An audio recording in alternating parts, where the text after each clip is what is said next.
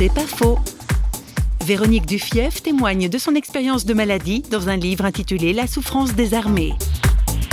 Il y a deux choses qui sont encore plus douloureuses que la souffrance. Il y a la peur de souffrir et il y a le sentiment d'être isolé dans la souffrance au point qu'on peut devenir complètement fou de douleur. Et le jour où on laisse la peur simplement nous quitter, mais ça, c'est pas quelque chose qu'on peut décider à la force du poignet. Il faut laisser la peur euh, s'en aller d'elle-même le jour où on n'a plus besoin d'elle pour se protéger, parce que la peur aussi, c'est une protection. Et le jour où on comprend qu'on peut traverser la souffrance en communion avec ceux qui souffrent et en communion avec Dieu, en mettant mes souffrances dans les souffrances de Dieu, eh bien, ça nous permet à tous de sortir de l'enfer de la solitude, de l'isolement et de sortir de l'enfer de la peur.